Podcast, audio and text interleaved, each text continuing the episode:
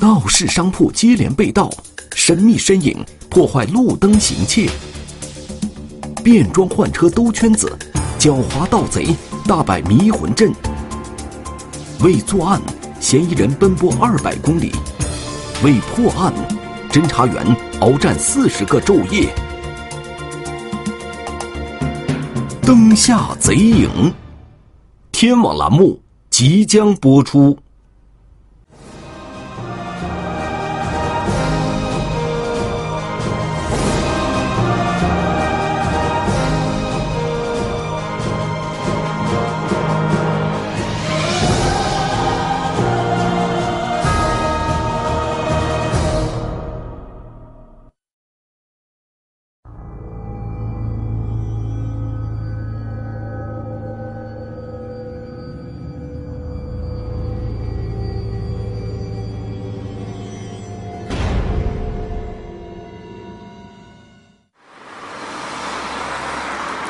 二零一八年五月十四日，星期一一大早，黑龙江省齐齐哈尔市一周的繁忙就开始了。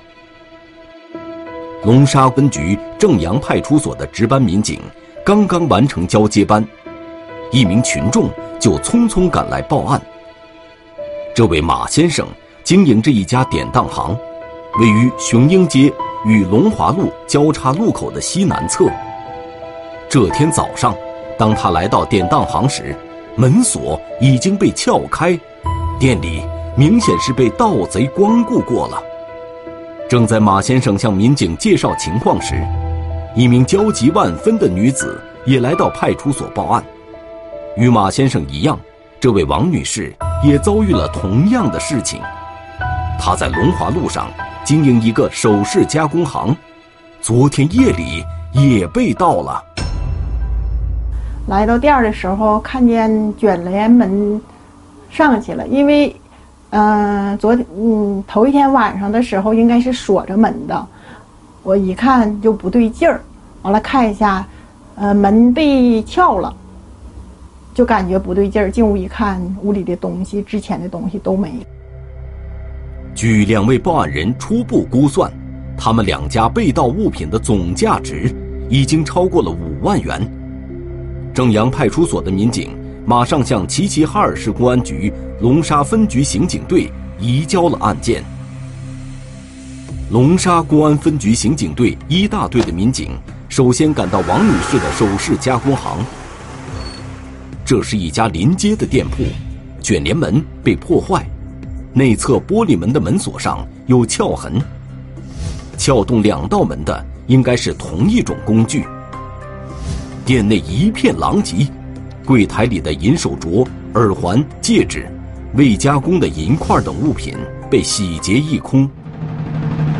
进屋屋里的东西都被盗了，就感觉这这脑袋嗡嗡一下子，一年也挣不多少钱，一万多块钱没了。王女士的店中装有一个监控摄像头，但早已经坏了，王女士一直没修。这个摄像头只是虚张声势地挂在墙上，而且，盗贼对这个摄像头也进行了破坏。屋里有个监控，他把监控撞过去了。在店铺外，技术人员也没有发现其他可以利用的监控摄像头。盗贼进出现场的情况不能通过影像还原。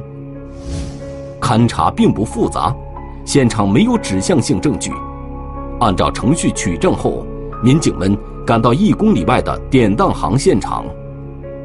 当时现场勘查，那个发现那个门有那个被撬的痕迹，它是卷帘门，啊，卷帘门有被撬的痕迹，然后屋内有翻动。这间典当行只有十平米左右。马先生说，原本有四件顾客典当的貂皮大衣挂在墙上，现在都不见了。同时丢失的还有一台笔记本电脑。和一千多元现金，在靠墙的沙发上，技术人员发现了一枚鞋印，这应该是盗贼站在沙发上摘取貂皮大衣时留下的。典当行里并没有安装监控摄像头。我们在调取周边的录像，呃，发现呢，在那个十四日零时二十二分，犯罪嫌疑人出现了，是一人。这个摄像头的位置距离典当行北面十余米，但它的拍摄角度却可覆盖典当行的门口。零时二十二分左右，一名男子戴着口罩和有面罩的帽子出现在监控视频中，他手里提着一个黑色袋子，左顾右盼的从西面穿过雄鹰南街。走到典当行前面一个路灯下，他先是蹲在了路灯前，看不清他做了什么，随后这盏路灯就熄灭了。这个人应该是一名曾经有过同类犯罪前科的，用我们行家话应该是个老贼。但是嫌疑人百密一疏，借着远处路灯的灯光，民警还是可以看到这名男子走向了典当行。在短短的一分钟之内，嫌疑人就把典当行的卷帘门和里面的玻璃门撬开了，但是他并没有直接进去，而是拎着袋子站在典当行的门口，拉开玻璃门往里面看了一会儿，之后转身走进了典当行南面十几米远的一个居民小区。两分钟后，当他再次出现在监控画面中时，手里的袋子已经不见了。他在将店铺的外围的一个卷帘门打开之后，并没有马上的呃进入店铺实施盗窃，而是将呃撬动卷帘门的这个工具藏在了附近的一个角落里，然后又步行查看四周的环境，看是否有人发现他，然后才会步行进入那个店铺里实施盗窃。这次。嫌疑人直接进了典当行，并随手关上了玻璃门。他在店里逗留了大概三十分钟。当他再次走出典当行的时候，手中多了一个装得满满的大编织袋，但袋子看上去并不是很重。他先将编织袋放在典当行门外的一个角落里，然后又不慌不忙地返回典当行。侦查员分析。嫌疑人可能是回到典当行，对自己的脚印等作案痕迹进行了清理。三十秒后，他又从典当行里出来，拿着编织袋来到藏匿作案工具的居民小区，取出那个黑色袋子后，往雄鹰南街方向走去。当时嫌疑人手里应该是一个嗯红蓝白三色相间的一种一个那个编织袋，特征还是比较明显。嫌疑人进入了雄鹰南街东侧的安置小区，这个小区是老旧小区，没有监控摄像头。侦查员便围绕这个小区，在四周进行视频排查。在雄鹰南街西侧安居小区的监控视频中，侦查员发现了一个可疑的人影。因为这个小区的视频视线非常不好，只能模模糊糊看见一名男子。在一点十二分的时候，呃，推着一台自行车离开了这个小区的门口。在模糊的视频中，侦查员不能确认此人就是他们在找的嫌疑人，但从时间和地点上推算，从嫌疑人出现到作案，再到逃离现场，这个凌晨一点多钟推着自行车出现的人确实值得怀疑。于是。侦查员继续调取沿途的视频监控，对这名可疑人员进行追踪。在一个视频条件较为清晰的监控画面中，侦查员终于确认了这名可疑人员。发现这个名犯罪嫌疑人呢，后边驮着一个编丝袋子和那个典当行的编丝袋是完全是一样的。我们确认这名犯罪嫌疑人就是骑自行车了。骑着这个自行车继续向东，大概有一公里左右吧。啊，就是到了我们下了一个那个被盗的那个首饰加工店的门前。这两家商铺都位于龙华路，相隔一公里。从典当行出来后，嫌疑人直奔下一个目标，这说明他作案前一定踩过点儿。凌晨两点三十九分左右，嫌疑人在盗窃完首饰加工行后，骑着自行车走了差不多三公里，来到了。龙沙公园三号门附近。因为当时嫌疑人骑着自行车吧，对咱们整个龙沙区内的那个路况非常熟悉，啊，而且最后都都让走到公园，我们所以说怀疑可能在公园他有他的落脚点，或者是肯定是公园有他的暂住地，或者是工作单位。龙沙公园会不会就是嫌疑人的落脚点呢？还是他在这里又给警方摆了一个迷魂阵？换装又换车，狡猾盗贼长途逃窜，黑影就是嫌弃盗窃典当行和首饰加工店的犯罪嫌疑人。盗贼精心选择逃跑路线，视频追踪困难重重。可以说，基本上很少有人走这条路。旧案未破，又添新案，龙沙警方再遇挑战。是这个案子，我们就已经陷入到一定的僵局这块。灯下贼影，天网栏目正在播出。二零一八年五月十四日凌晨，在齐齐哈尔市龙沙区，一夜之间，两家店铺内总价值五万多元的财物被盗。警方通过视频侦查，一路追踪犯罪嫌疑人，到了市内的龙沙公园附近。呃，为了得到他的行踪啊，咱们这个呃专案组呢，兵分三路，分成三组侦查员，对呃龙沙公园整个进行排查。排查的目标首先放在龙沙公园工作人员的身上，按照设想。嫌疑人不会无缘无故在附近消失，这里他应该很熟悉。这个龙沙公园内，呃，工作人员进行排查，大量的排查，也没有发现当晚啊在现场出现的疑似犯罪嫌疑人形象的这么一个人。侦查员很快排除了园区工作人员作案的可能。当前，视频侦查仍然是一个有力的抓手，重点是。公园的各出入口，这一次图像追踪整整持续了两天两夜。侦查员才在监控中发现了一个可疑身影。非常隐蔽的小门，发现了在隐隐约约发现一名黑影，也是拎着一个包，呃，肩上扛着包。公园北侧有一个小门，可以通往齐齐哈尔市第一医院。而且这个门并不宽，仅可供行人通过。凌晨三点十四分，一名男子从这个小门走了出来。半夜能同时拎两个包的从公园出来的，也就这一个人。我们判断这名男子就是前期盗窃典当行和首饰加工店的犯罪嫌疑人。视频侦查转移到齐齐哈尔市第一医院，监控中。犯罪嫌疑人走向了住院楼旁的一个角落，这里处于监控的远端，是平时停放自行车和摩托车的地方。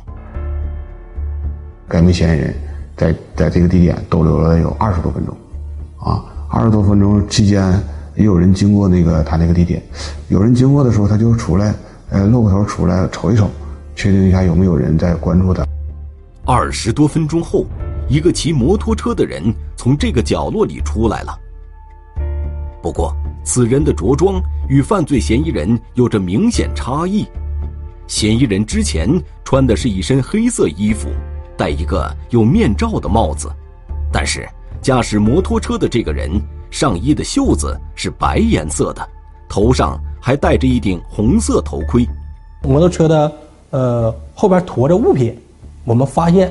就是盗窃这个典当行的这个编丝带的，这个编丝带的是，呃，红白蓝相间的，夜间有点反光，看着比较明显。从而我们判断这名骑摩托车的男子就是前期盗窃的，呃，典当行的犯罪嫌疑人。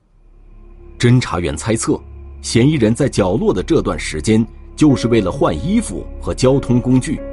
红色的头盔，白色袖子的上衣。摩托车的后座上有一个红蓝白三色相间的编织袋，车尾部装有一个储物箱，这些明显的特征让侦查员紧紧地锁住了他的行踪。啊，我们调取了所有他沿途所必经的一些那个啊交通岗地的电子警察系统，啊，将嫌疑人锁定他一路啊向东往后转向向南，一路向南行驶，驾驶摩托车一直向南行驶，然后最终走到我们的那个齐齐哈尔的那个火车站南站。过了南站以后啊，就不存在这个交通岗那个电警电子警察系统了。嫌疑人非常小心谨慎，一路上多选择视频监控条件差的路线走，所以仅在齐齐哈尔市内直线距离十公里的路程上，侦查员就花了一周时间进行视频追踪。出了市区后，治安和交通监控大大减少，侦查员。就只能从路边的民用监控里查找线索了。但是，由于民用监控视频保存的时间较短，所以侦查员必须与时间赛跑，尽可能在短时间内查清嫌疑人的去向。靠着这个商家这个系统，一路追踪到水师。水师营镇距离龙沙区已经有二十多公里远了，嫌疑人到这里已经骑行了一个多小时。但他并没有停下来的意思，一路向南继续行驶。该名嫌疑人在这个实施盗窃以后呢，那个从市里往水师营和前五家村、后五家村方向逃窜。他选择这个逃窜路线呢，呃，这个该说该路况特别，嗯，特别不好走。那个可以说基本上很少有人走这条路。这条路平时都是大货车走。路面坑坑洼洼，如果赶上下雨，更是泥泞不堪。当我们追到这个前五家村后五家的方向，发现有三个口，一个是可以通往切张西区，另一个呢就是该村这个区域。再往前呢，就走到这个大庆市太康太康县。从案发地到前五家村后五家村附近，嫌疑人已经行驶了四十公里，其中包括二十公里的土路。这一路颠簸，对于普通人来说，身体应该已经到了极限，所以侦查员分析，嫌疑人的落脚点可能就在附近。在昂西区禁区口这个这个摄像头这儿进行了这个封堵，没看到没看到嫌疑人进到昂西区，当时就觉得这个该名嫌疑人应该就是这个前五家村和后五家村，这个可能是这的村民或者是这里人。啊，我们当时就把这个工作重点就落到这个这两个村之间和这个村里了。为了避免打草惊蛇，侦查员必须暗中对目标地区进行摸排，还不敢大张旗鼓的来人那个上人来去看，啊，争取不被人发现。所以说，我们就陷入一个很很困难的这么一个这个排查阶段。侦查员摸排了附近六个村子，二百人左右。调取了村中二十多家商户的监控进行查看。这个重点排查呢，主要是，呃，首先，啊，具备作案车辆，啊，也就是说他驾驶这个摩托车。第二一点呢，就是说他要具备前科特征。第三一点呢，近期两个释放人员在经济上比较拮据。但是经过数天的走访调查。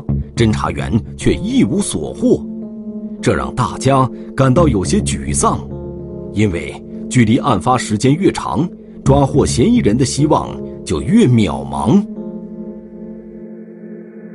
啊，距离我们案发已经将近有二十余天了，啊，所有的监控呢，商家的监控和那个咱们后台的监控时间已经超出了我们调取那个监控的时限了，所以说那个当时这个案子我们就已经。陷入到一定的僵局那块我们没法开展下去了。嫌疑人在前五家村、后五家村附近消失了，二十多天的追踪排查也停滞了。接下来该怎么办？侦查员举棋不定。就在这时，另外一起盗窃案在龙沙区发生了。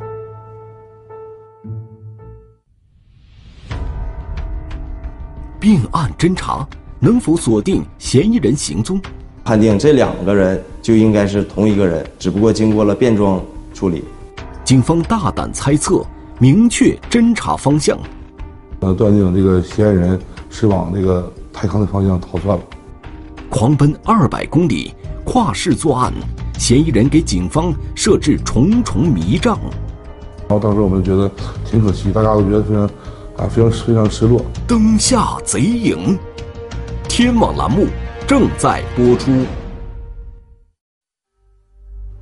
二零一八年六月十号，齐齐哈尔市龙沙公安分局辖区内又发生了一起典当行被盗案。哎，你好。哎，你好，我想报一下案。啊，什么什么事报警？我那被盗啊。接到报案后，龙沙公安分局刑警大队的民警迅速赶往案发现场进行勘查。经店主描述，典当行几乎被盗贼席卷一空。早上上班来开开门之后，完往里走，发现里屋特别乱，完了窗户开了，后边铁栅栏被撬开了，柜里的东西全让小偷给偷没了。呃，有点年份老的茅台，完有两个民国时候的盘子和瓶子，完了还有电脑什么的。勘查显示，典当行后门窗的铁栅栏被撬开，嫌疑人应该就是从这里出入的。在现场，警方没有发现任何指纹痕迹和可利用的线索。最让警方意想不到的是，现场干净的地面。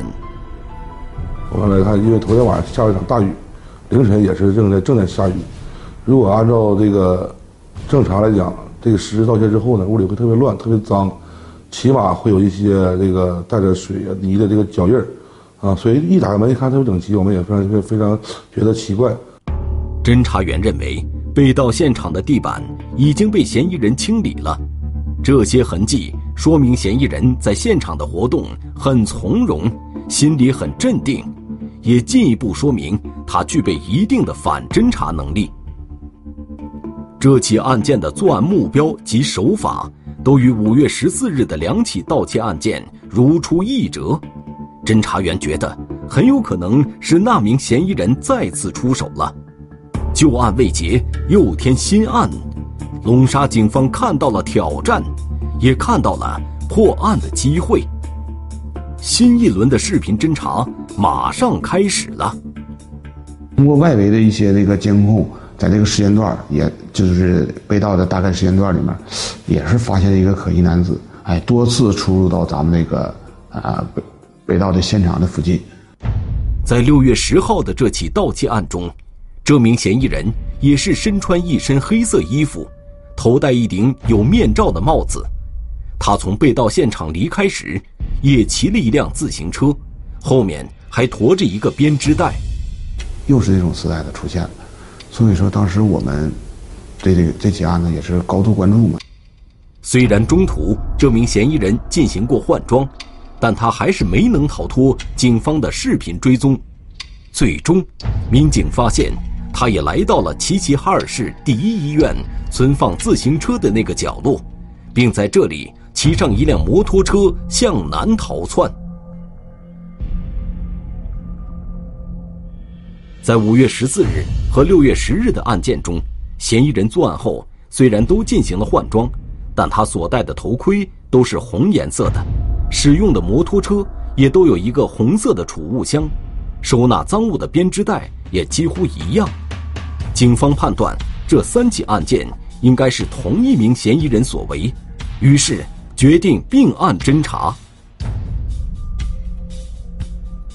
这个通过我们这个视频侦查，这个在六月十号发生盗窃案的这个该名嫌疑人逃窜又逃窜到这个前五家村和后五家村方向了。为了尽快找到嫌疑人的最终去向，侦查员大胆地压缩了视频排查的进程。直接赶到嫌疑人五月十四日最后消失的地点进行排查。啊，那个点就是后五家村的一个监控，到那块监控，啊，又发现了这个嫌疑人的踪迹。但是之前警方已经在这片区域进行过仔细的排查，并没有收获。现在侦查员们又面临着同样的局面了。有题就应该有解。侦查思维不得不发散开来，嫌疑人会不会继续向南逃往泰康镇方向了呢？此前，警方并非没有这样的设想，他们首先按常理进行推测，从市区骑摩托车到这里，嫌疑人行进了两个多小时，四十多公里。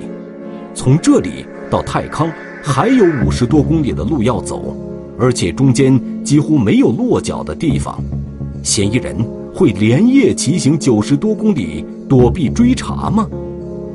目前看来，非常规的推理需要试一试了。因为上一次的时候到那个我们没出齐齐哈尔境境内嘛，这一次我们大胆推测，一路向继续向南，我们行驶大概能有三十公里左右，已经进入到啊大庆那个杜尔伯特县的那个境内了。侦查员继续往大庆市泰康方向行驶了三十公里，终于在路边发现了一处民用监控摄像头。这个监控摄像头正好对着马路。当时我们非常兴奋啊，非常兴奋，看了大概嗯大概几十几十分钟吧，啊，突然一个摩托车的这么一个影子从摄像头的一端，从那个影像一端就过来了，发现这个摩托车的这个特征和嫌疑人。呃，后面背着这个两四袋东西，跟之前那个，跟之前摄像头里面那个嫌疑人的特征，嗯，几乎相似，所以说我们断定这个嫌疑人是往那个泰康的方向逃窜了。突破了这个瓶颈，好比断了线的珍珠重新被穿了起来。侦查员沿路向泰康方向追踪，对路过的天网监控以及加油站、商铺等所有民用监控。逐一进行调取查看，而嫌疑人，他骑着摩托车一口气行驶了九十多公里，丝毫没有停歇的迹象，而且他还在泰康镇打起了太极，骑车绕来绕去就是不停。追到刚要进入大庆市的一个让路区，啊，一个大桥底下也可以直行，可以左转，和右转，在马上上桥的时候，他突然逆行。六月十号早上七点四十分，嫌疑人已经行驶了一百五十多公里。嫌疑人逆行的方向是一个居民区，这里会不会是他的落脚点呢？逆行方向的出口正好有一家超市，超市的监控摄像头可以拍到出口方向。我们一一超市想要调取摄像头的时候呢，就特别不巧，这个超市昨天刚对下来。整个这个电脑机箱让人拿让人给拿走了，所以说这个整个这个录像就没有，啊，然后当时我们觉得挺可惜，大家都觉得非常，啊，非常非常失落。嫌疑人为什么会进入这个小区？他是不是已经彻底停下了？他的摩托车会停在小区里吗？于是，侦查员兵分两路，一组人在小区内展开搜查，一组人顺着逆行方向继续视频侦查。很快，负责视频侦查的一组传来消息，监控显示嫌疑人是从这个小区借道穿过。出小区后，他一路来到大庆市火车站附近的一栋公寓楼下，这里会是他真正的落脚点吗？蹲守数日，终于锁定嫌疑人落脚点，我们就可能把这个目标锁在这个五楼这个房间了。妄图躲避追踪，却终是无路可逃。魔高一尺，道高一丈吧。人赃并获，嫌疑人原形毕露。特别是被盗的物品，有一大部分藏在他的床底下。灯下贼影，天网栏目正在播出。从齐齐哈尔市一路追到了大庆市，龙沙警方的视频追踪距离超过了二百公里。通过监控视频确认，这名系列盗窃案的嫌疑人最终骑着摩托车来到大庆市火车站附近，并把摩托车停在了一栋公寓大楼下。发现该嫌疑人在到达这个公寓门口之后呢，把这个被盗被盗物，把这个他偷盗的这个物品，啊，拿下摩托车，呃，先后进楼三趟，往屋运输那个这个这个他偷盗的来的这个物这个物品。大概过了二十分钟，一个身穿橘色上衣的男子从公寓里骑了一辆摩托车出来。那我们不能确定他就是该嫌疑人，但是这个人那个奔这个摩托车去了，他骑着摩托车就往另外一个方向呃逃窜。嫌疑人的这辆摩托车已经被侦查员深深地印在脑海中。虽然这次驾驶人没有戴头盔，但是在车筐中却放着一顶红色头盔，而且摩托车后面也有着相同的红色储物箱。侦查员可以确定，这个骑摩托车的人就是嫌疑人，只不过他又换了一身衣服。我就一直跟着这个影像这么这个追查，发现他到另外一个区的一个楼栋，看着他把这个摩托车。放入到这个楼洞口里，啊，大概又经过了五到十分钟，这该名嫌疑人从这个楼洞口出来，把摩托车扔在那儿了，然后他步行往一个有一个菜市场的方向去了。六月十号上午十点多，嫌疑人买完菜，又回到了这栋公寓大楼下。看到这里，侦查员们都非常兴奋，这是一个明显的信号，这栋公寓应该就是嫌疑人的居住地了。不过，侦查员看到这段视频时，已经是六月十六号了。事不宜迟，侦查员决定马上对这栋公寓进行摸排，寻找嫌疑人的具体住处。然而，事情不是想象中那么简单。当侦查员进入公寓后，发现公寓的三层连接一个商场，有很多门与商场相通。公寓内部是一个回字形结构。环境复杂，流动人口多。那个我们在进行排查的时候吧，也不敢那个太声张，可能说该嫌疑人在这个区域，可能说感觉很很熟悉。如果说我们被发现了的话，可能就走漏风声。经过两天的暗中摸排后，侦查员将嫌疑人锁定在五楼的一个房间内。六月十八日下午三点多，经过一番部署。侦查员决定对其实施抓捕。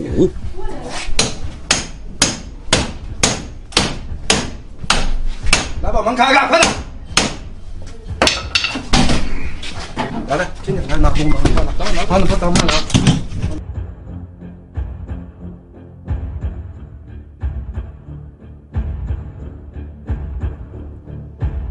在控制住嫌疑人后，侦查员对他的住处。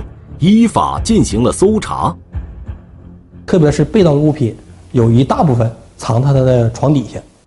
在嫌疑人家中的床底下、抽屉、衣柜等处，警方搜出了包括奢侈品、茅台酒、银首饰等在内的大量赃物，以及嫌疑人作案时所穿衣物和开锁的作案工具。而他一直驾驶的摩托车，为了掩人耳目，被他藏在了。离自己居住地一公里远的一处楼道里，犯罪嫌疑人马某伟，一九七五年生人，有两次盗窃前科，共被判刑十六年，二零零五年刑满释放。你准备了什么工具？哦，准备了。说全点啊！哦，准备了撬棍、断线钳子，嗯，呃，篦子、螺丝螺丝刀子，嗯，手还有手电钻。演示物品还有啥？演示物品。装饰上呢？装饰有呃那个棒球帽，有口罩，口罩还有手套。手套。嗯。还有什么？在我衣服就是平常穿的衣服。平时穿的衣服。啊，对。据马某伟交代，为了逃避警方抓捕，他特意将作案目标选择在离大庆市二百公里外的齐齐哈尔市。每次作案前，他都会到齐齐哈尔市进行踩点。作案后，马某伟骑着临时盗窃来的自行车随意兜圈，然后会在踩点的地方换装，再换上摩托车逃回大庆市。逃跑路线也多选择乡村小路或者是监控探头少的地方。怕公安机关呢，还是别人啊？还是你自己认出来呀？怕谁认出来呀？是不是躲避公安机关侦查？也是就怕道上人认出认出来呗。当时就躲，就为了躲避监控。魔高一尺，道高一丈吧，能让我们坚定我们侦查员的信心。就是说，在犯罪嫌疑人再怎么狡猾，我们也能有这个决心，有这个能力，发挥我们龙沙公安分局刑侦大队的这个优良传统，攻坚克难。历经四十多天的昼夜奋斗，长达二百公里的巡线追踪，这名狡猾的盗贼虽机关算尽，但最终还是原形毕露，难逃法眼。